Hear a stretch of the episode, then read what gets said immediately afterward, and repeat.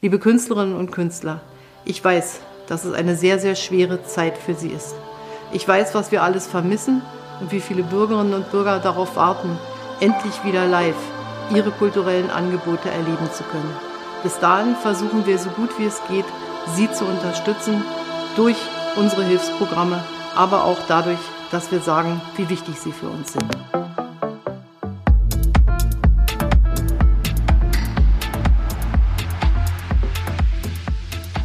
Alex, dann leg ich los. Ja, einen Du, guten Tag. du bist ja so ein absoluter Party-Tausendsasser, ja. Also was, was, was weiß ich alles über dich? Du bist beim viel mit drin, du bist in der Münze mit drin, da sitzen wir gerade, wunderschön hier, hast uns auch schon ein bisschen rumgeführt. Äh, Ich schon du, Stück Kuchen gegessen und Genau. vorhin Erdbeerkuchen. sehr, Alles sehr auf. Abstand natürlich. Alles auf Abstand. Und, ähm, und du bist unter anderem auch DJ, Hitgigant, ne? Ähm, Schluck den Druck kenne ich noch. Äh, Habe ich irgendwas vergessen? Ja, es gibt ja noch ein paar andere Festivals, wo ich beteiligt und Initiator mit bin. Das ist unter anderem so Rock am Brocken Festival, was wir bei mir im Harz machen, in meiner Heimat. Seit äh, 15 Jahren jetzt im Kommilitonenkreis das veranstalten. Dann war ich einer der Mitinitiatoren vom Art Lake Festival. Wir machen das Whole Festival noch. Ähm, beziehungsweise bin ich da auch einer der Initiatoren gewesen. Und ähm, dann machen wir noch das neue Akasha Festival. Und also ich bin auf jeden Fall an ganz vielen Festivalfronten ähm, künstlerisch zugegen. Und dann haben wir natürlich noch unser wundervollen Hitgiganten, Schluck den Druck. Gibt's noch so ein Solo-DJ-Projekt von mir und äh, die alte Münze, wo wir jetzt auch gerade sind, machen wir jetzt seit sechs Jahren. Mittlerweile auf 9000 Quadratmeter Fläche entwickelt und ein wundervoller Ort für Kunst, Kultur, Kreativschaffende aller Bereiche. Und ähm, ja, leider Gottes ist das natürlich auch einer der Orte, der jetzt gerade geschlossen ist. Wie ist denn, ähm, erzähl doch mal, wie war das jetzt aus deiner Sicht, aus Veranstaltersicht, wie ging's los? Ähm, wie habt ihr euch dann irgendwie, also wann kamt ihr darauf auch schon zu merken, okay, wir müssen jetzt äh, reagieren oder ähnliches und wie hat sich das jetzt über die Wochen äh, durchgezogen? Also es, es ging damit los, oder meine ersten Erinnerungen waren eigentlich so recht zeitnah im Januar schon. Dass ich bin auch sehr, sehr ähm, medienaffin. Ich liebe es auch, äh, Nachrichten zu sehen und mich in verschiedensten, äh, in verschiedensten Quellen zu informieren. Und ähm, da habe ich schon, da habe ich schon darüber gelesen gehabt in China, weil ich auch in China, in Shanghai mal gewohnt habe, fand ich es auch spannend, was da passiert. Und dann ähm, bin ich noch auf Hochzeitsreise gefahren mit meiner Frau, habe noch geheiratet. Und ja, vielen Dank, vielen Dank. Es war eine wunderschöne Reise. Ähm, ähm, auf Maui waren wir, in Hawaii. Und ähm, da hatten wir dann immer schon so ein paar blöde Witze gemacht, sie und ich. Und haben gesagt, okay, dieses Jahr wird Sabbatical-Jahr. Dass es dann wirklich so kommen würde, konnte ja keiner ahnen, weil ähm, da wurde es ja schon ein bisschen ähm, präsenter, natürlich auch die Situation in Italien und Frankreich wurde akuter und dann ähm, waren wir noch einmal kurz in der Schweiz, das war das erste Märzwochenende und dann merkte man schon, okay, es gibt auf jeden Fall die ersten Absagen in anderen europäischen Ländern, was jetzt Clubs und Konzerte und Messen waren Messen, genau. War das große, das große Thema hier in Berlin mit der ITB. Und dann hatten wir von der Clubkommission aus eingeladen, so ein äh, Roundtable aller äh, Clubbesitzer und Veranstalter. Da waren so ich sag mal, 50, 60 Leute mit dabei in Räumen der Clubkommission. Das war, glaube ich, der Montag oder Dienst. Ich glaube, der Montag war das. Ähm, und dann war eigentlich innerhalb von wenigen Tagen klar, okay, es wird auf jeden Fall erstmal nicht weitergehen. Und ähm, dann natürlich die ersten, die Freunde von Berghain, die das dann auch recht schnell verkündet hatten. Und ähm, dann war es irgendwann auch recht klar, okay, es wird keinen, keine Partys mehr geben. Und dann waren wir den letzten Abend, den ich noch aus war, war wirklich der Donnerstagabend, der letzte Abend, war ich noch im Golden Gate. Und am Freitag war es dann sozusagen vorbei. Ich habe, ich war, ja, ja, ja. Ich hatte so ein bisschen ähm, die letzte Festlichkeit, wahrscheinlich auch für einen längeren Zeitraum leider Gottes. Und ähm, ja, es ist schon, es trifft uns richtig, richtig hart. Wir machen das, was wir machen seit vielen Jahren irgendwie und lieben das. Irgendwie über 20 Jahre bin ich jetzt Veranstalter, habe mit 16 angefangen, meine ersten Partys zu veranstalten und ähm, machen unsere Festivals und auch die Münze und alle anderen Veranstaltungen mit krasser Leidenschaft und mit krassem Herzblut und sind einfach ähm, sehr gerne Künstler als auch Kulturschaffende, als auch ähm, Rahmenspender für einen Safe Space für andere Künstler und auch ähm, schaffen wir gerne einen Rahmen für Menschen, sich frei auszuleben und dieses Freiheitsgefühl und dieses Glücksgefühl, was auch eine, eine Gesellschaft irgendwie zusammenhält, das fällt jetzt einfach komplett weg. Wie habt ihr denn dann ähm, jetzt in den letzten Wochen erstmal euch drauf ähm, eingerichtet bzw. angepasst, also habt komplett runtergefahren? Wie reagiert man dann? Hören sich unsere Mitarbeiter alle auf Kurzarbeit sozusagen, haben hier in der Münze alles abgesagt, was irgendwie abzusagen war, als was öffentlich war. Wir haben natürlich auch einige Veranstaltungen von externen Veranstaltern, die auch abgesagt wurden. Wir haben ähm, uns darauf einzigen, die einzige Sache, die wir noch mach, gemacht haben am Anfang, ist das Café, was wir uns hier in Münster haben, was auch wunderschön ist.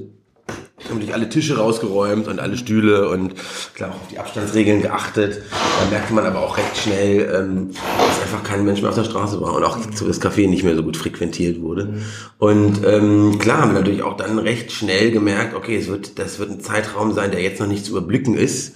Es wird auf jeden Fall uns einige Wochen, Monate vielleicht sogar Jahre beschäftigen.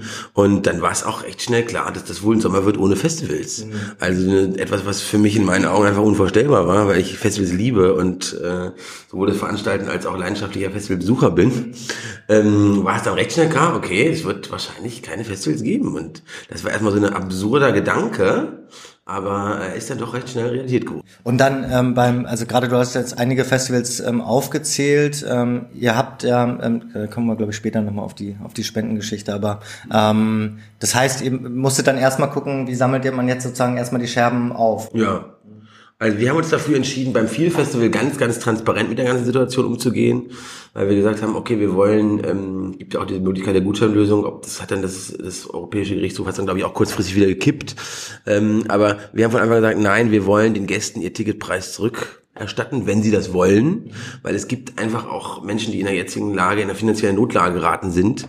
Und da sind einfach 100 Euro für ein Ticket sehr, sehr viel Geld für manche. Und da haben wir gesagt, okay, wir wollen diese Situation jetzt nicht auf den, auf den Lasten der Gäste sozusagen ausbügeln, sondern wir müssen Lösungen finden und ähm, haben dann auch recht schnell ähm, äh, mit unseren Gästen kommuniziert beim Feel Festival, haben gesagt, hier, das sind ganz klar transparent unsere Kosten, haben Newsletter an unsere Gäste geschickt, haben ganz klar aufgelistet, wir haben schon knapp 400.000, jetzt mittlerweile ein bisschen über 400.000 Euro ausgegeben, zum Beispiel fürs Feel Festival und haben den Gästen die Möglichkeit gegeben, ihr Ticket zurückzuerstatten, aber auch die Option geboten, äh, Geldes zu spenden an uns. Wie seid ihr darauf, Wie seid ihr darauf gekommen? Naja, muss natürlich an, an die Solidarität und an die, an die, an das, an das Herz und auch an die Gemeinschaft glauben und dieses Gefühl, was wir auch vermitteln, nämlich dass wir das mit Herzblut und mit Liebe machen und äh, ohne kommerziellen Gedanken dahinter, das ist natürlich auch ein Gedanke, der den die Gäste auch verstehen und wo die wo die Gäste sehen, okay, ähm, ich, ich eine emotionale Bindung auch zu uns entstanden, zum Festival, aber auch zu uns natürlich als zu den Veranstaltern. Und da war es dann auch recht klar, okay, wie kann man aus dieser Notlage irgendwie versuchen, weiter zu existieren. Mhm. Und ähm, das geht einfach nur mit Hilfe der Gäste und mit Hilfe der Künstler, mit allen, die irgendwie jetzt an einem Strang ziehen müssen. Und da haben wir auch wirklich sehr, sehr viel positives Feedback erfahren. Das reicht natürlich noch lange nicht, um die Kosten zu decken, ist aber zumindest ein großer Tropfen auf einen sehr, sehr großen heißen Stein. Aber ihr habt tatsächlich auch schon über 100.000 Euro an Spenden jetzt eingenommen. Ich glaube ja. Ich kann es nicht ganz genau sagen, aber es ist ungefähr in diesem Rahmen jetzt. Ja. Was könnt ihr davon deckeln? Ähm, also wir haben knapp 450.000 jetzt mittlerweile ausgegeben und ähm, werden den Rest dann natürlich als Verlust für dieses Jahr ähm, haben und versuchen das dann trotzdem ähm, über die nächsten Jahre wieder auszugleichen. Das ist natürlich ein hartes Brot, aber ähm, wir glauben weiter an das Festival und werden es weiter durchziehen, aber es ist ganz, ganz schwer für uns. Das wäre meine nächste Frage gewesen. Könnte das sein, dass ein Festival aufgrund der aktuellen Situation auch sterben wird? Ähm, klar kann das sein. Ich hoffe, das trifft uns nicht und ich hoffe, es trifft eigentlich gar keinen trifft. Mhm. Aber es sind ja ganz viele Faktoren, die die Frage sozusagen ausmachen. Nicht nur, wie entwickelt sich jetzt das nächste Jahr, Gibt es nächstes Jahr schon wieder Festivals? Wovon ich eigentlich hoffentlich ausgehe, mhm. damit zu tun, ob es vielleicht einen Impfstoff gibt, hat damit zu tun, ob es vielleicht eine gute Behandlung gibt. Es ist jetzt äh, irgendwie der vierte Monat, in dem es Corona gibt auf der Welt oder vielleicht auch der fünfte, je nachdem, wann es aufgetreten ist. Mhm. Das ist natürlich klar, die Medizin und die Forschung auf der ganzen Welt ist sehr, sehr händeringend daran, äh, gerade allen Facetten zu forschen und zu überlegen, was gibt es für Möglichkeiten, ähm, diesem Virus zu begegnen. Und wenn es da in einem Jahr, was ich sehr, sehr stark hoffe, weitere Möglichkeiten gibt, ähm, Patienten zu behandeln, dann kann ich mir auch vorstellen, dass es äh, dann auch wieder Festivals gibt. Mhm. Aber trotzdem muss man sagen, unabhängig davon ähm, ist natürlich auch die Frage, wie entwickelt sich die Kulturlandschaft überhaupt? Ja. Und wie entwickeln sich auch, wie entwickelt sich die Gästestruktur? Gibt es überhaupt noch das Kapital der, der Besucher auch mhm. aufzubringen für Kultur oder müssen alle wirklich um ihr Lebensmittel kämpfen? Man, man, also ich bin immer ein recht optimistischer Typ, aber äh, es zeigt uns einfach jetzt gerade auch ähm, die gesamtwirtschaftliche, weltwirtschaftliche Situation, dass wir überhaupt nicht einschätzen können, wie sich alles entwickelt. Und ähm, ich glaube ganz klar, es wird vor allen Dingen einige kleinere Festivals werden es nicht schaffen. Und da gibt es natürlich auch große, die von irgendwie CTS, Eventim ja. und äh, wem auch immer unterstützt werden und riesige Investoren dahinter haben. Das waren aber auch schon die Festivals, die irgendwie das nicht mit Herzblut gemacht haben, sondern aus einem Aktionärsinteresse und wo dann Kultur einfach auch zu einem ähm, äh, maximalen Interesse von Kapital eignern wird. Mhm. Und ähm, die haben vielleicht noch die Möglichkeit, sich länger zu retten als übers nächste Jahr. Aber es ist auf jeden Fall hart. Man muss ja auch sagen, ähm, leider ist ja gerade die Veranstaltungsbranche, die Clublandschaft äh, und Festivallandschaft einfach auch ein großer Risikofaktor mhm. In der Corona-Zeit, ähm, was die Infektionszahlen also. angeht und was, was, was, was da für ein Risiko ähm, mit, mitgeht. Wie schätzt du das ein? Wie kann sich die Branche da aktuell wieder berappeln? Was gibt es da für Möglichkeiten, dass man da auch so ein bisschen diesen, diesen bösen Deckmantel abstreifen kann?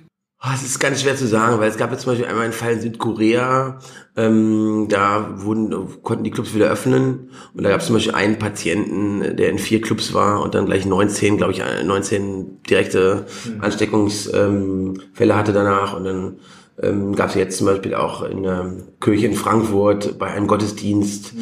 Ähm, dann gab es diesen Fall in Heinsberg, wo ja bei einer Karnevalssitzung mhm 150 Leute angesteckt wurden. Das war eine, eine der ersten Fallcluster sozusagen in Deutschland. Passiert. Das wird wahrscheinlich noch recht lange dauern. Ja. Und dann ist natürlich die Frage, in welchem, in welchem Kontext will man miteinander umgehen? Der Club ist ja auch ein Ort, an dem man ähm, frei sein will und ähm, mit Menschen kommuniziert an sich nicht maskiert und äh, auch ohne Abstand. Darum geht's ja eigentlich gerade. Es geht darum, dass gesellschaftliche äh, Boundaries sozusagen fallen und man einen Safe Space kreiert für Menschen, die egal frei von ihrer äh, Sexualität, von ihrer Religion, von ihrer Hautfarbe einfach zusammen sein können.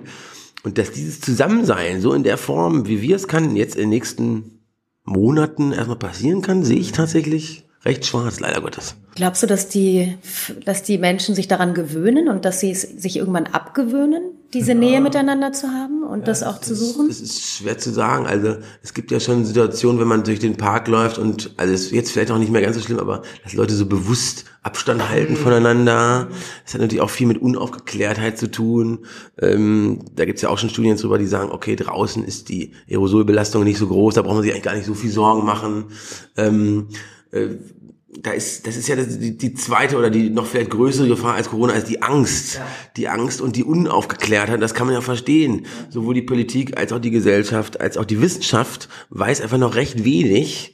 Und da ist es dann total schwer, ähm, ohne Angst das Ganze zu betrachten. Und da ist natürlich auch der Grundgedanke erstmal an sich ein richtiger gewesen, in meinen Augen zu sagen, wir haben Angst, das ist eine Gefahr, wir können sie nicht hundertprozentig einschätzen, also müssen wir erstmal das gesellschaftliche Leben stoppen. Und das ist ja eigentlich auch ein Gedanke, wo man sagen kann, okay, ein sehr humanistischer Gedanke zu sagen, okay, die Wirtschaft ist auch wichtig, aber es geht ja um Menschenleben und wir können nicht genau einschätzen, wie, wie, wie wir das Ganze stoppen, aber wir wissen, dass es mit einer sozialen Distanzierung gehen kann. Und der Gedanke ist ja erstmal auch ehrenwert, muss man sagen. Und man sieht ja in, in, in Ländern wie zum Beispiel Brasilien, Russland, ähm, Amerika, äh, was passiert, wenn es, wenn es Staatschefs gibt, England ist auch noch ein gutes Beispiel in, in äh, Europa, wenn es Staatschefs gibt, die einfach das nicht verstehen und vielleicht auch einen eher ähm, unwissenschaftlichen Ansatz haben und äh, das einfach abgetan haben. Und was dann da passiert, und da kann man auch, äh, kann man, ist natürlich jetzt auch immer einfach in der Retrospektive zu sagen, ach, in Deutschland ist doch, gab es so gar nicht so viele Fälle, ist doch alles gar nicht so schlimm. Ja, das gab deshalb auch nicht viele Fälle, weil es große Distanzierungsmaßnahmen gab.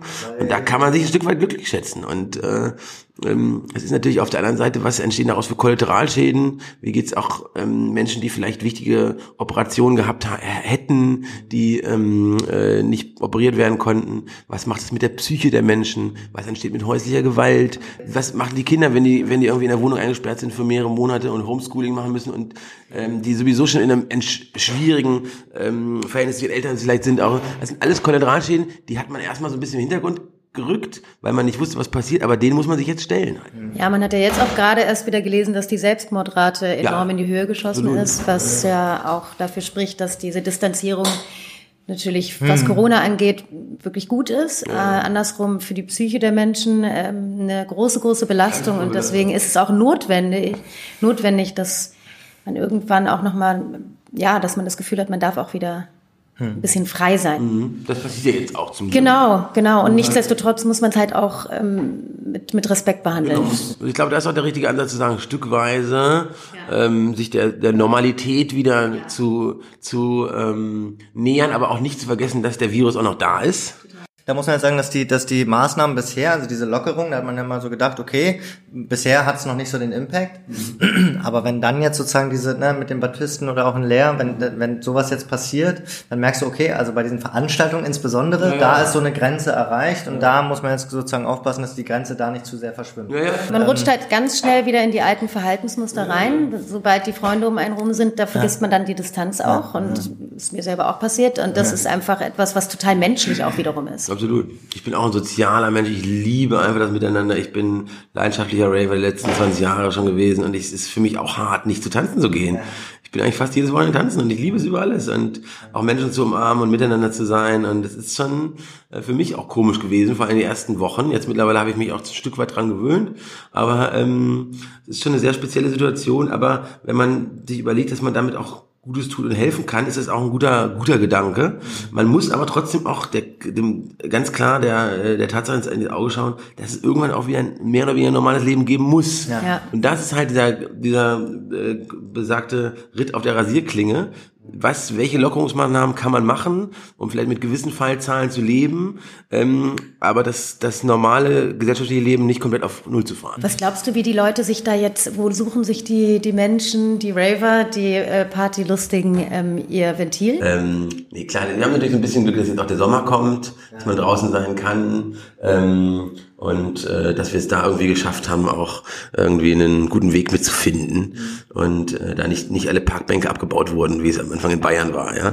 Natürlich absurd, ne? Bei vielen Clubs ist es jetzt ja so, dass ähm, und ich glaube, es wird auch ähm, unterstützt staatlich, ich weiß nicht, da wisst ihr wahrscheinlich mehr, ähm, jetzt so eine so eine Umformung hin zu Gastronomie, mhm. Biergärten. Ähm, denkt ihr da auch in die Richtung oder ist das wir haben bei uns in der Münze ja sowieso den wundervollen Hof und haben unseren wundervollen Garten, der ist total schön, den haben wir natürlich auch weiter geöffnet im Kontext unseres Cafés auch. Und ähm, da kann man wundervoll wissen, wir haben unsere Bienen, die Honig produzieren hier für uns, das ist alles wundervoll. Das ist natürlich jetzt für Clubs ähm, eine ganz nette Idee, aber auf der, einen Seite, auf der einen Seite kann es die Einnahmen nicht generieren, die, die Kosten, um die Kosten zu decken eines Clubs. Auf der anderen Seite gibt es natürlich so ein gewisses Community-Feeling dadurch, was das auch Gefühl wichtig und gut ist. Ne? Mhm. Aber das ist auf jeden Fall keine Rettung der Clubs und da darf man auch, vielleicht sendet das auch vielleicht falsche Signale an die Politik, wenn man dann wieder mhm. aufgemacht hat und dann äh, denkt die Politik, ach jetzt haben wir 10 von 100 Clubs haben wir wieder offen, die haben Biergarten, so schlimm kann es ja gar nicht sein. Dass das katastrophal ist gerade die Situation und dass es einige Clubs nicht schaffen werden, ähm, weil die unglaublich hohen Fixkosten, die, äh, die meistens nicht vorhandenen Rücklagen auffressen. Weißt du da konkret von von Clubs? Ähm, also ich weiß auf jeden Fall sehr viele Clubs, die Schwierigkeiten haben, ganz klar. Ich kenne jetzt keinen Club, der keine Schwierigkeiten hat. Es gab jetzt einen Fall, den ich gelesen habe, in Rock, dieses Roxy in Köln.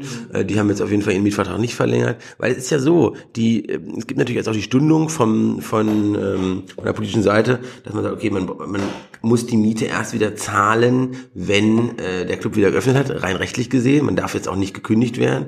Aber was bringt das? Das bringt doch nur eine Verschiebung ja, der Kostensituation, sehr genau, eine Kostensituation, die dann innerhalb der nächsten zwei Jahre Aböffnung wieder bezahlt werden muss.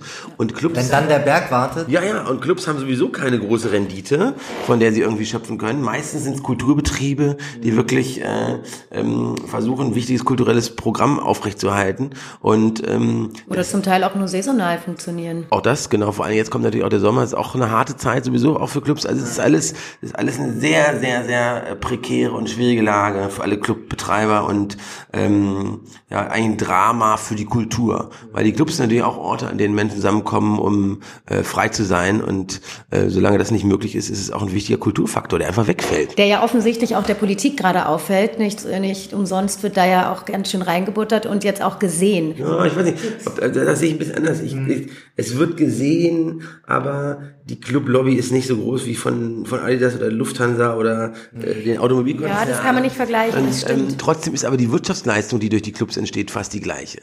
Also äh, klar sind es natürlich sehr, sehr viele kleine Betriebe, die in der Wahrnehmung nicht so groß wahrgenommen werden wie ein großer. Aber ähm, es ist trotzdem extrem wichtig für die Gesellschaft und auch für die Wirtschaft. Und Aber hattest du nicht den Eindruck, dass das jetzt gerade schon wahrgenommen wird? also das eine ist ja die Wahrnehmung, das andere ist die Handlung. Und ich glaube, die Politik handelt zu wenig. Und da gibt es ja wirklich konkrete Möglichkeiten zu sagen, okay, wir senken ab Öffnung wieder den Mehrwertsteuersatz für alle Clubs. Und es, da gibt es ja auch schon einige Clubs, die zahlen sowieso einen ermäßigten Mehrwertsteuersatz für Kultur. Aber oder wir senken den Mehrwertsteuersatz auf Getränke, auf Getränke, wie es in der Gastronomie auch schon passiert. Das ist ein gutes Beispiel. Die Restaurants haben das schon. Da wird jetzt der ermäßigte Mehrwertsteuersatz fällig für ähm, Speisen, aber für Getränke noch nicht. Bei, in Clubs gibt es recht wenig Speisebetrieb, da wird getrunken. Und das ist natürlich eine wichtige Einnahme für Clubs. Und da wäre es ja ein einfaches an sich der Politik zu sagen, okay, wir senken da auch den Mehrwertsteuersatz. Ist noch nicht passiert. Und das zeigt ja, dass die Lobby der Clubs oder die, die Wichtigkeit der Clubs dann doch vielleicht nicht äh, so gesehen wird, wie es eigentlich gesehen werden müsste. Und dass Clubs halt in manchen Städten haben wir in Berlin natürlich auch ähm, zum Teil auch natürlich durch die Clubkommission, aber auch durch die äh, Wichtigkeit äh, und die Vielfalt der Clubkultur, da wird's schon gesehen. Da sind ja viele Clubs auch ähm, nicht vergnügungssteuerpflichtig und so weiter. Es gibt ja Städte und, und ähm, Gemeinden und auch ganze Bundesländer in Deutschland, wo Clubs noch Vergnügungssteuer zahlen. Und das sind dann vielleicht nochmal zehn, je nachdem wie der Vergnügungssteuersatz ist, aber zehn Prozent der, der Einnahmen, das ist absurd. Ja? Wie, wie ist es jetzt eigentlich, schaut ihr da jetzt, also einerseits, wie informiert man sich da und andererseits, wie wird man da auch informiert und wie nimmt man da auch Einfluss drauf jetzt als Veranstalter in der aktuellen Situation, wenn was, was politisch passiert? Also wir sind ja einen recht, recht einen guten Dialog mit der Politik, auch zum Beispiel durch die Clubkommission, aber auch durch unsere Kontakte äh, ähm, zu verschiedensten Politikern und ähm, sind da im guten Dialog, aber es sind dann auch natürlich, es sind immer die verschiedenen Ebenen einer Partei oder politischen Gremien. Da gibt es natürlich die Kulturpolitiker, die verstehen uns. Dann gibt es aber Haushaltspolitiker und Finanzpolitiker, die haben ganz andere Sorgen. Ja. Die wissen nicht, wovon ihr sprecht. Dann muss man durchgucken, wie können die sich auch innerparteilich durchsetzen, weil es gibt natürlich jetzt keine Branche, die nicht fordert.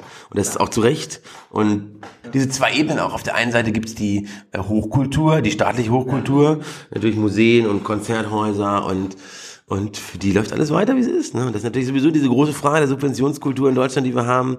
Macht es Sinn, dass die Wagner-Festspiele äh, pro Ticket irgendwie 300 Euro pro Person bekommen ähm, und Clubs um ihre Existenz kämpfen müssen? Sehnt man sich dann fast danach? Das ist, oder Ja. das ist ja ein zweischneidiges Ja, Schwert. das ist ein sehr zweischneidiges Schwert. Ich sehe nämlich eigentlich nicht danach. Ich finde es irgendwie gut, den, ähm, dass Kultur sich auch ähm, selbst, an manchen Stellen selbst finanzieren kann und Clubkultur auch nicht abhängig ist vom Staat. Ähm, aber trotzdem müsste die Wichtigkeit gesehen werden und an vielen Stellen geholfen werden, dass diese Unabhängigkeit geschützt wird. Zum Beispiel mit dem er- ermäßigten Mehrwertsteuersatz oder so. Dann ist ja, dann ist ja, dann ist zwar eine Wichtigkeit gesehen und man merkt auch, dass man wahrgenommen wird, aber es gibt jetzt keine direkte Subvention. Weil ich finde, dass, oh, wenn Opern, wenn Opernhäuser und irgendwie äh, Museen und ähm, wirklich mit absurden Summen finanziert werden und dann aber teilweise auch nur Kultur bieten für eine kleine Elite, dann ist es irgendwie in meinen Augen auch der falsche Ansatz. Also das ist ein ganz, das ist ja in der Kulturpolitik sowieso seit vielen Jahren, Jahrzehnten eigentlich eine ganz spannende Frage. Wie viel Subvention ist nötig und wie viel ist auch wirklich Ich meine, je länger gegeben? dieser Zeitraum kommt, desto, desto mehr könnte dann irgendwann eine staatliche ähm, Förderung oder eine Subventionierung und vielleicht auch ähm, Einflussnahme dann auch zunehmen irgendwann. Ne? Aber da werden auch schon, da werden auch schon viel mit, mit vielen gesetzlichen Rahmenbedingungen würde, würde der Clubkultur und der Kulturlandschaft allgemein schon so viel geholfen werden.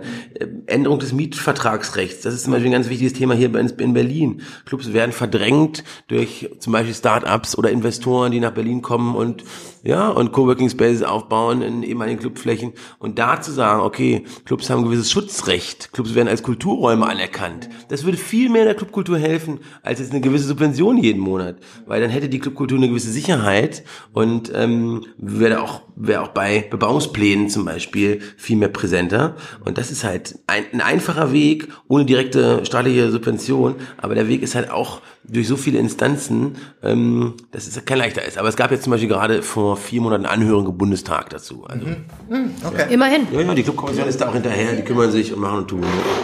Ähm, ihr als Veranstalter habt ja jetzt oder viele von euch nicht so viel zu tun wie sonst in den letzten Jahren. Wie, wie, wie beschäftigt man sich? Wie hält man sich busy? Was macht man? Was macht ihr, damit es trotzdem vorwärts geht? Fangen jetzt die kreativen Köpfe noch besonders doll an zu qualmen und kommt ihr auf die besten Ideen für die nächsten zehn Jahre? Also es war wirklich interessant, weil ich hatte so ein, zwei Tage, ähm, vor allen Dingen als dann das komplette Verbot sozusagen offiziell feststand. Es war natürlich auch klar, man brauchte kein Hellseher sein, um zu wissen, es wird jetzt irgendwann kommen. Und dann so ein, zwei Tage, wo ich dann auch ähm, wusste, okay, die Festivals finden ganz sicher nicht statt.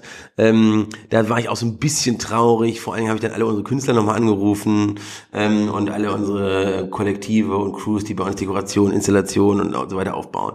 Und diese Gespräche, die ich da geführt habe, waren natürlich auch für alle jetzt nichts Neues. Also ich hatte, äh, es gab jetzt keinen, der gesagt hat, wow, habe ich mir gar nicht gedacht vorher, sondern wussten alle, okay, haben sich aber alle nochmal gefreut, ey, Alex, schön, dass du anrufst und cool, damit eingesprochen. Das war mir wichtig. Aber da war ich so ein bisschen traurig. Und dann ähm, haben wir natürlich überlegt, okay, was kann denn, wie kann es jetzt weitergehen? Und ähm, meine Frau ist Filmemacherin und wir hatten davor sowieso auch ein äh, Filmprojekt, an dem wir gearbeitet hatten.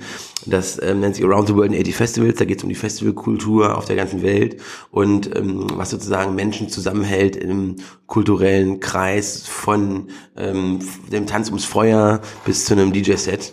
Und da haben wir auch schon dran gearbeitet gehabt und das vorbereitet, den Film. Und ähm, durch sie bin ich auch so ein bisschen ja beeinflusst worden dann mit mit meiner Idee ähm, vielleicht auch einen Film über diese Corona-Zeit eigentlich zu machen. So als was wie gehen eigentlich Kulturschaffende mit dieser Corona-Zeit um? Ähm, wie kann man sich als Künstler motivieren? Was gibt's für Lösungsansätze? Wie, was ist wie ist in Berlin? Wie ist aber auch in Shanghai? Äh, was passiert irgendwie in Sao Paulo? Und äh, wie kann so ein so ein globaler aber auch auf Berlin natürlich fokussierter Ansatz sein, äh, das Beste wieder aus der Situation zu machen. Und da machen wir jetzt einen Film, der heißt Corona Culture. Ja, der wird dann auch sozusagen in Kombination mit zwei anderen Filmprojekten sein. Ein Film wird heißen Corona Love. Da geht es um Liebesbeziehungen in Corona-Zeiten zwischen zwischen Online-Dating und häuslicher Gewalt mhm. und Menschen, die sagen, ich habe die beste Liebesbeziehung meines Lebens jetzt gerade mit meinem Partner, ja. weil wir haben so viel Zeit, wir haben so viel Zeit und es ist wunder wunderschön. Und andere sagen, ich vereinsame zu Hause, ähm, mir geht es unglaublich schlecht und ähm, ähm, da ist ja alles dabei, was, was man sich vorstellen ja, kann. Das ist ja auch spannend, ne? Also diese quasi erzwungene Nähe, die da ja, stattfindet. Ja, die, zu sich selbst. Äh, zu sich selbst, zu seinen Partnern, zu seiner Familie. Man reduziert sich wirklich auf die Menschen, die ganz, ganz nah dran sind und wichtig sind. Äh, dadurch entsteht ja in all dieser Distanz eine unfassbare Nähe, die auch sehr, sehr schön sein kann. Total, total. Und dann natürlich auch dieser äh, Gedanke Corona Future. Äh, was ähm, für Gesellschaftsmodelle können wir aus der jetzigen Situation ableiten? Wie kann auch eine Krise Krise ähm, dafür genutzt werden, um neues Denken, vielleicht auch mehr zu einer nachhaltigen Wirtschaft und nicht mehr dieses höher, schneller, weiter und noch mehr CO2 in die Umwelt blasen, sondern einfach der Gedanke, wie kann sozusagen aus dieser, aus dieser Krise was Positives entstehen.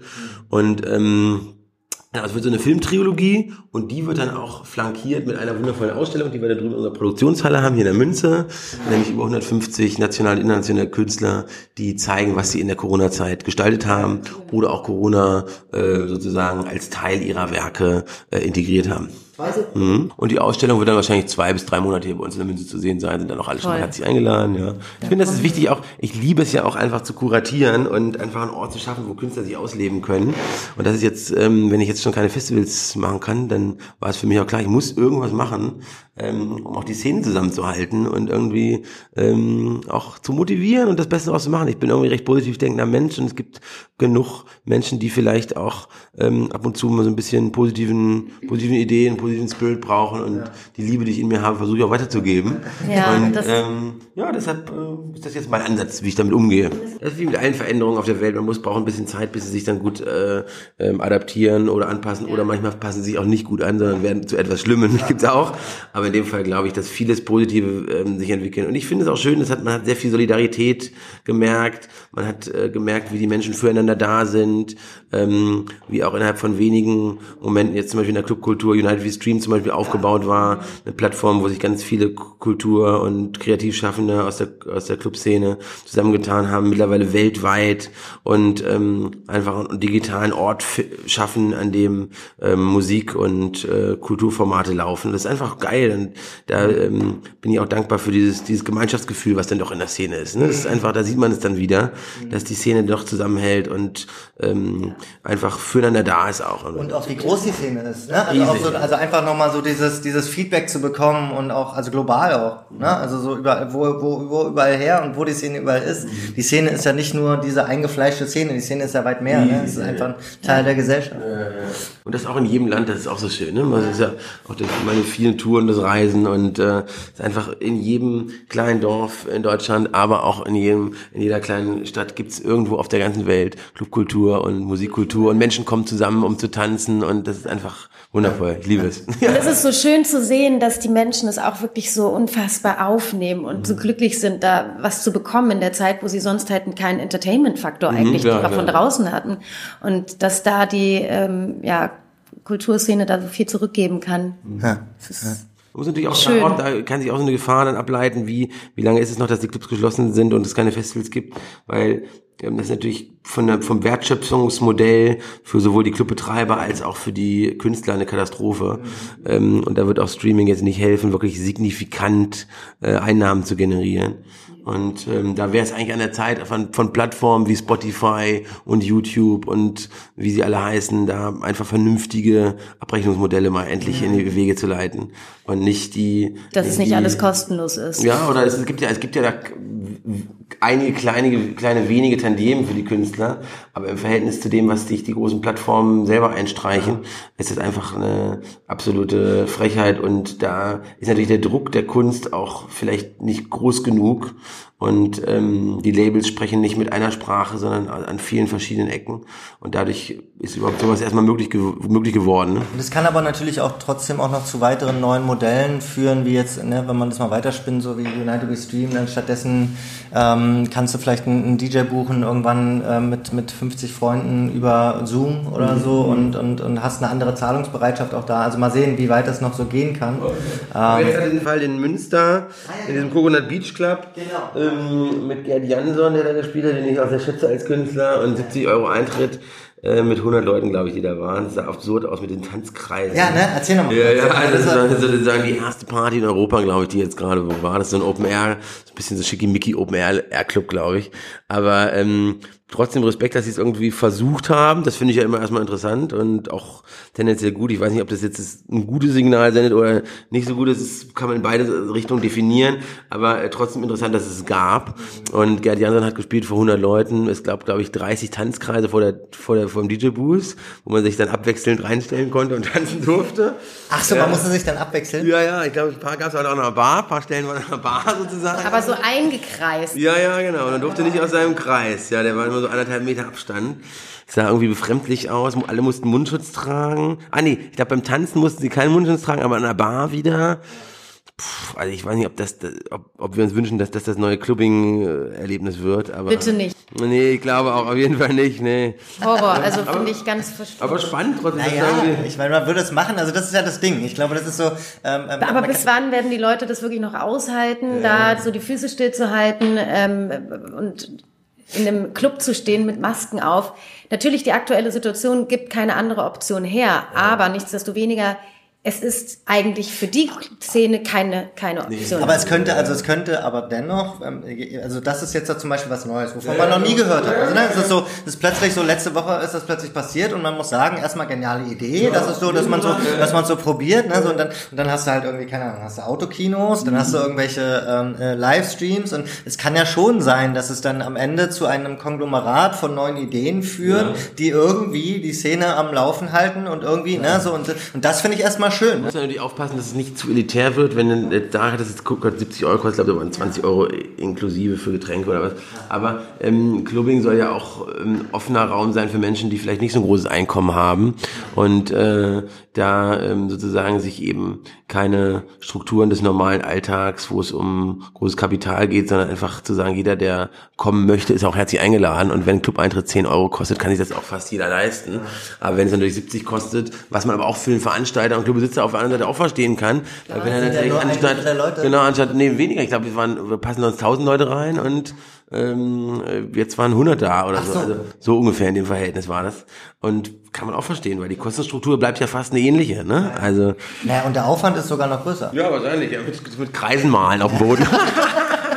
Wer malt die Kreise? Was macht mich viel mehr traurig, wenn ich dann äh, diese verrückten äh, ähm, oder wilden Theorien im Internet lese und Menschen, die da zu, zu, äh, zu abstrusen wirklich Ideen und Gedankenspielen kommen. Und ja, gerade in dieser Zeit finde ich, ist es extrem wichtig, dass man sich gegen Rassismus, gegen die Ausgrenzung von Menschen stellt. Wir sind eine Weltgemeinschaft und wir sollten solidarisch miteinander umgehen. Und jetzt gerade ist es ein Zeichen, eine Zeit für Solidarität und für ein gemeinsames Miteinander und eine Zeit gegen Ausgrenzung und ähm, gegen rechte Folienkartoffeln, die versuchen, diese Zeit zu instrumentalisieren und einen Keil in die Gesellschaft zu treiben.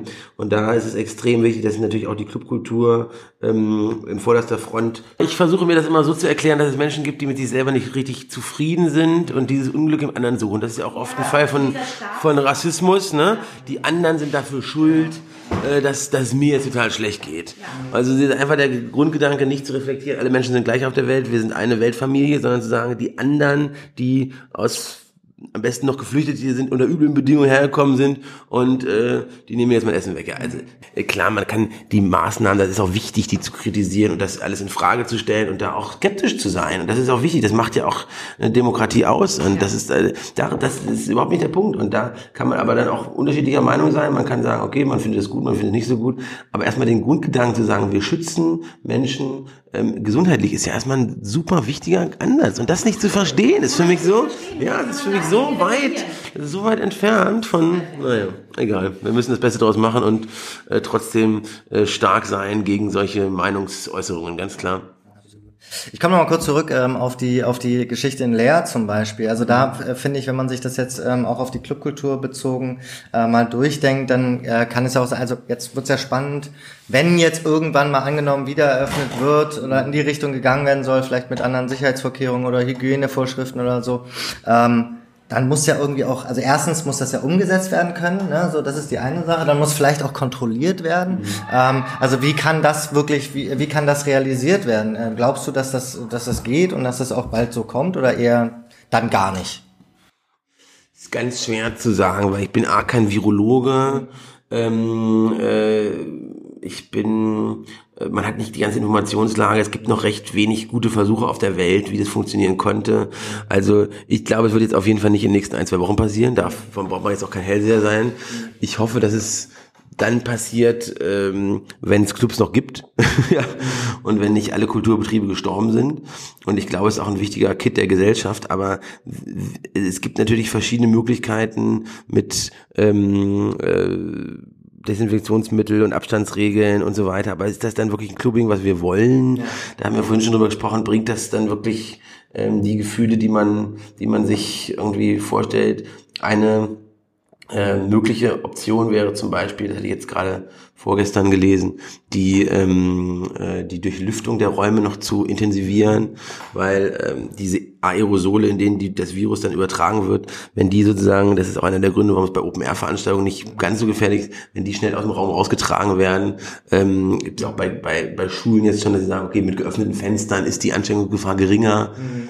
Aber das sind auch, da müssen auch so viel wissenschaftliche Studien noch gemacht werden, um da jetzt wirklich sagen zu können, okay, das hat dann Hand und Fuß. Und man will natürlich auch der Clubkultur nicht so einen schwarzen Peter zu Genau. geben und sie quasi als Gefahrenstätte darstellen, sondern es soll ja, wie du schon sagtest, ein freier Raum bleiben, der ähm, gerne betreten wird und nicht mit Angst. Und es muss auch für die Mitarbeiter sicher sein, es muss für die Gäste sicher sein. Ähm, das ist einfach, das sind so viele Faktoren und für mein, in meinen Augen recht weit weg, aber es wird viel geforscht. Aber es ist total schwer zu sagen, sind das jetzt zwei Monate oder vier oder sechs oder ich habe leider Gottes das Gefühl, dass wir in diesem Jahr, also zumindest im Sommer über nicht, aber vielleicht auch im Herbst erstmal wahrscheinlich keine Clubkultur haben werden. Ja. Dass die Maßnahmen eher noch verlängert werden als. Ja, ich glaube schon. Zumindest in geschlossenen Räumen. Sag mal, und dann hat's ja, weil du auch gerade meintest, mit Nähe, ne? Also so bestimmte Veranstaltungen, ihr macht ja auch die Pornceptual hier, ähm, zum Beispiel so Fetischveranstaltungen, sowas hat's dann ja eigentlich besonders hart getroffen. Ja. Und das wären dann ja wirklich so die allerletzten. Ja, ja. Ne? So. Obwohl ich da auch glaube, da ist die Nähe bei, beim normalen, bei einer normalen Party auch sehr, fast ähnlich nah, ja, ja. Aber klar, das ist natürlich auch ein Ort, wo, wo es um Austausch, Austausch geht und auch Miteinander und auch freie Sexualität und mh, freies Gefühl des, der Liebe. Aber puh, es ist schwer zu sagen. Ich hoffe, dass wirklich, dass die Kultur es schafft. Aber ich glaube auch daran, dass sie es schafft an vielen Stellen. Aber ich glaube, es wird auch einige geben, die leider auf der Strecke bleiben. Du hast ja gerade noch gesagt, das fand ich auch ganz schön. Also ähm, es gibt auch, es gibt, glaube ich, nicht nur Risiken, sondern auch Chancen jetzt in der Zeit so und das, also aus dieser Situation jetzt auch eine neue, ja, Kreativität entsteht so ähm, und ähm, das heißt, du siehst, du bist da eigentlich auch auf der teilweise auch optimistischen Seite. Ja, ich glaube, ich bin sowieso immer auf der optimistischen Seite. Ich habe so einen Grundoptimismus, der mich jetzt auch wieder irgendwie äh, in vielen Dingen und vielen schwierigen Momenten auch emotional irgendwie trägt und wo ich denke, okay, ich bin, ich glaube ans Gute in den Menschen und ähm, irgendwie positive Leitgedanke meines Lebens. Aber ähm, klar, es ist äh, eine schwierige Situation. Ich kann mir auf jeden Fall auch vorstellen, dass durch viele Möglichkeiten, die man, die wir vielleicht jetzt noch gar nicht kennen, ähm, es dann auch irgendwann wieder losgehen kann mit Open-Air-Veranstaltungen, die in einem kleineren Rahmen vielleicht stattfinden, wo dann auch eine äh, Anmeldung der Gäste, das ist natürlich auch mit der Datenschutzverordnung immer so ein bisschen so eine Frage, aber wo die Gäste sich wirklich ganz klar anmelden vorher, man weiß genau, wer war da. Ähm, also ich, Oder du hinterlegst deinen Test. ja, das ist das, ja, das ist wieder, das ist, da, da, das, da bin ich so ein bisschen kritisch, weil das ist klar, ist das vielleicht ein Gedanke, den man haben kann, da muss man sich dann auch wirklich auch nochmal richtig, da gibt's da noch Ethikrat und solche Leute, die, die, ist das dann wirklich gut? In was für einer Welt leben wir dann? Gibt's dann die, die mit Test sind und die, die ohne Test sind? Und wie ist es für die, die ohne Test sind? Und darf man dann irgendwann nicht mehr fliegen ohne Test? Und äh, das ist, da kommt man auch in so eine, das ist dann schon so, ja, das ist schon was so ein bisschen, äh, hat schon ein bisschen was so tot- totalitären Staat in China, wo du auch nur noch mit der App das Haus verlassen darfst. Und wenn du jetzt eine grüne App hast, dann darfst du noch reisen. Und wenn deine App gelb ist, dann äh, ist die Reisefähigkeit schon eingeschränkt. Und wenn du rot hast, wird, wird deine, deine Wohnung zugeschweißt. Wie es ja passiert ist so, ne? Also, Und wenn du jetzt auf der anderen Seite sagst, ähm, also mal angenommen, keine Ahnung, steht dir irgendwann frei, eine kleine Veranstaltung zu machen und du sagst, du machst am Anfang äh, eine Unterschriftenliste, wo du deinen Namen hinterlässt und dann auch sagst, ich, ich nehme das Risiko in Kauf, ganz p- persönlich, ist, ist sowas dann irgendwie? Also da haben wir schon, da haben wir auch schon drüber gesprochen, auch mit anderen Clubbetreibern, auch im Rahmen der Clubkommission. Da war auf jeden Fall das Thema, dass man da eine digitale äh, Situation schaffen muss, weil bei der Unterschriftenliste können die anderen ja auch sehen, wer hat da jetzt unterschrieben, wer war da. Also da muss es auf jeden Fall einen Weg geben, der der Datenschutzbestimmungen dann auch entspricht. Die Daten müssten dann auch wahrscheinlich nach vier Wochen auf jeden Fall gelöscht werden und so weiter. Da muss es irgendwie einen guten Weg geben, der datenschutzrechtlich okay ist. Aber ähm, ich denke, das ist ein, ein möglicher und wichtiger Weg, weil ähm, die ersten Tage der Infektion sind ja meistens ohne Krankheitsverlauf und wenn man dann schon ansteckend ist, ist das natürlich auch eine Gefahr für alle anderen. Ne? Also quasi Club betreten auf eigene Gefahr. Das ist ja eigentlich eh so. Das ist so, das ist so, Im Endeffekt so, ja. Ja, klar, aber, aber wie gesagt, es muss so sein, dass es, dass das Risiko minimiert ist, vor allen Dingen für die Mitarbeiter auch und vor allen Dingen auch, weil das, der- das Clubbing lebt ja auch davon, dass man sich frei fühlen kann. Und das lebt davon, dass man im Geist frei ist und im Sein und gerade als Ausgleich zur Realität, in der man oft an Zwänge gebunden ist und zu unserer normalen Gesellschaft, ist ja der Club ein freier Raum und soll es auch bleiben. Und wenn man da dann mit Abstand zueinander sein muss oder mit der Angst, dann ist das Clubbing, Clubbing-Gefühl nicht mehr da und dann kommen auch vielleicht weniger Gäste. Und dann ist natürlich die Frage, wie ist es für die Clubs, wenn die Clubs dann auch halb leer sind, ist es für die wirtschaftlich wahrscheinlich noch schlimmer als jetzt, weil ähm, dann sind nicht nur die Fixkosten da, sondern auch laufende Kosten und die aus dem halbleeren Club nicht refinanziert werden können. Und das ist natürlich diese langfristige Frage, wie kann sich Clubkultur auch nach der Krise behaupten und wie können Clubs ähm, dann noch bestehen bleiben? Und es ist auf jeden Fall noch nicht abzusehen, weil wir auch noch nicht wissen, wie unsere gesamtwirtschaftliche Situation sich entwickelt. Glaubst du denn, dass sich die Streams in der Zukunft durchsetzen werden? Und wenn ja, glaubst du, es würde Sinn machen, dass man die tatsächlich dann auch irgendwann ähm, nicht mehr nur umsonst ins Netz stellt? Ich glaube, es wird, wird auch weiter Streams geben, aber ich glaube, es ist auch tatsächlich schon recht viel geworden. Und dadurch tritt dann auch so ein Gefühl der Leute ein oder der, der Konsumenten, ey, ich habe wirklich keine Lust mehr vom Rechner zu setzen. Vor allen Dingen ist es ja auch, jetzt ist nochmal schönes Wetter geworden. Jetzt haben wirklich auch alle zwei Monate vor dem Rechner gehockt. Mhm. Es ist einfach an der Zeit rauszugehen. Es ist an der Zeit rauszugehen. Es ist an der Zeit draußen zu sein, in der Natur, mit seinen Freunden im Park zu sitzen und äh, ein gutes Gefühl zu haben und nicht mehr rund um die am, am, am Rechner zu sein. Ich glaube, es ist auf jeden Fall wichtig, um die Kultur auch zusammenzuhalten und einen Fortbestand der Kultur auch zu ermöglichen. Aber ich glaube, es ist kein vernünftiges Geschäftsmodell oder Finanzierungsmodell für Clubs als auch für Künstler so auch ein kleiner Tropfen auf den scheißen Stein, ist auch ein wichtiges solidarisches Instrument, aber es, es rettet die Clubkultur nicht. Und ist denn sonst für 2021 schon irgendwas geplant? Klar, wir haben natürlich vieles Programm jetzt auch schon für nächstes Jahr optioniert, versuchen da dann natürlich auch ähm, die Festivals wieder stattfinden lassen zu können, aber auch da ist ja noch nicht ganz klar, was passiert. Also ich glaube ganz fest daran, dass, dass es passiert, aber ich habe auch vor drei Monaten ganz fest daran geglaubt, dass die Festivals passieren und man weiß einfach nicht, wie die Lage sich entwickelt. Ähm, und wir versuchen natürlich vieles vom Programm, was wir dieses dieses Jahr auch geplant haben, ähm, dann im nächsten Jahr umzusetzen und sind da auch auf sehr, sehr viel Zuspruch bei auch Booking-Agenturen, Künstlerinnen und Künstlern gekommen und ähm, wir freuen uns schon wieder auf die Festivalsaison und ich glaube, sie wird stattfinden. das ist doch eine gute Aussicht. Das denke ich aber auch. Zum Schluss noch, was habe ich noch? Wie hast du dir ausgedacht, die Frage? Ah ja, ja. Okay, ich bin gespannt.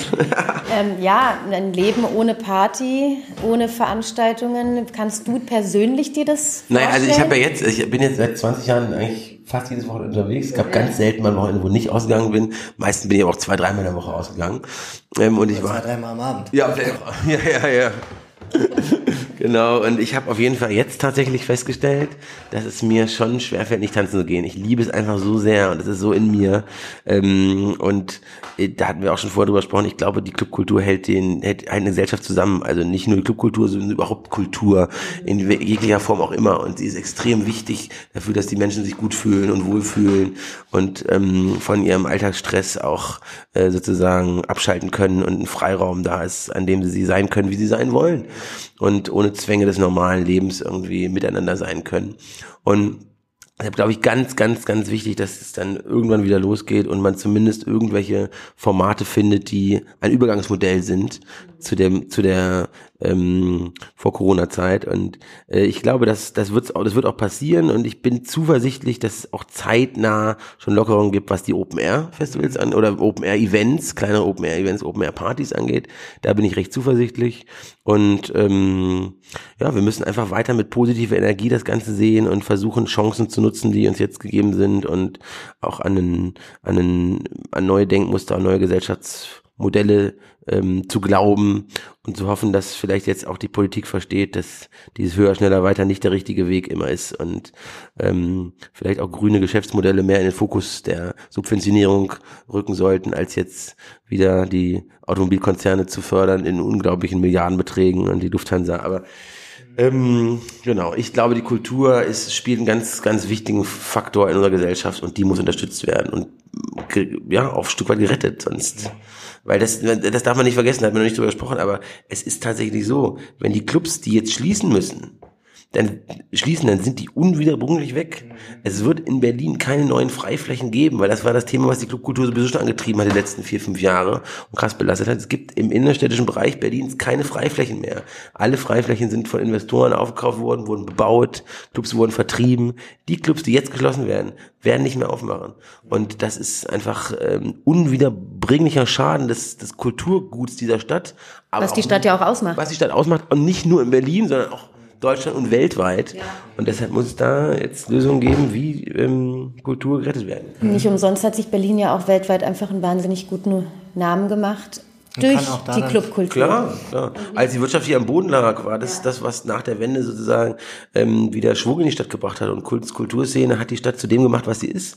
Und das ist ganz wichtig, dass sie erhalten bleibt. Wenn du der Zukunfts-Alex äh, vorstellst auf deiner ersten Party nach Corona, wie sieht dieser Tag für dich aus? Ich werde auf jeden Fall richtig viel tanzen, richtig viel tanzen, richtig viel schwitzen. Und, ähm, und alle umarmen. Ja, wenn man das darf, ja. Wenn nicht, wahrscheinlich auch. ja. Und ähm, ja, ich werde einfach unglaublich, mich unglaublich freuen. Also es ist, äh, ich vermisse es so sehr, aber ähm, es wird der Tag kommen und ich fiebere schon entgegen. Es wird wieder kommen. Ja, genau. Wir müssen einfach jetzt noch ähm, uns ein, zwei Tage gedulden und dann wird's umso schöner. Vielen Dank, Alex. Ja, sehr gerne. Danke dir, Alex. Schönen Dank, haltet durch, alles, alles Liebe an euch alle und bis ganz bald. Tschüss. Danke. Tschüss.